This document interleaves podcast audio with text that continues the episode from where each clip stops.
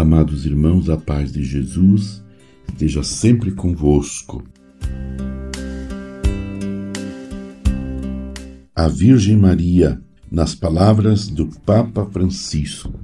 Maria é mãe e serva. Homilia no Santuário de Częstochowa, na Polônia, dia 28 de julho de 2016.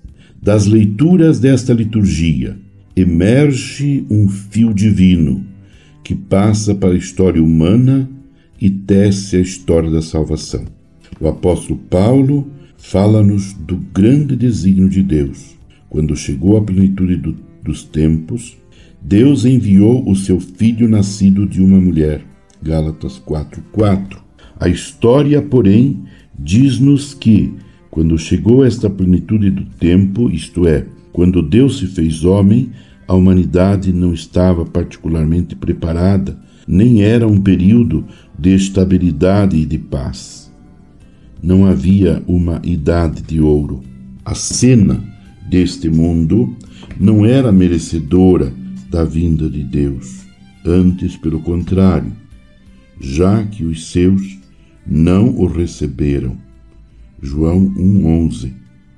Assim, a plenitude do tempo foi um dom de graça.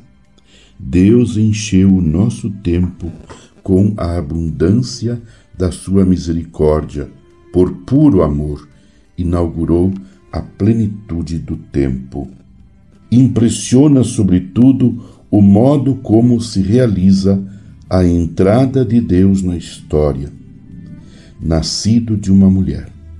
Não há qualquer entrada triunfal, qualquer manifestação imponente do Todo-Poderoso. Não se manifesta como um sol ofuscante, mas entra no mundo da forma mais simples, como uma criança, através da mãe, com aquele estilo de que nos fala a Sagrada Escritura, como a chuva sobre a terra. Isaías 55, 10 como a menor das sementes que germina e cresce. Marcos 4, 31, 32. Assim, ao contrário do que esperaríamos e talvez quiséssemos, o reino de Deus hoje, como então, não vem de maneira ostensiva, conforme Lucas 17, 20, mas na pequenez, na humildade. Meu amado irmão, minha amada irmã, permaneçamos unidos em oração com a nossa queridíssima e humilde Maria de Nazaré, invocada aqui neste santuário, neste santuário da Polônia, como Nossa Senhora de Częstochowa.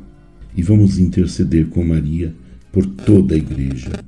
Abençoe-vos Deus Todo-Poderoso, Pai, Filho e Espírito Santo. Amém.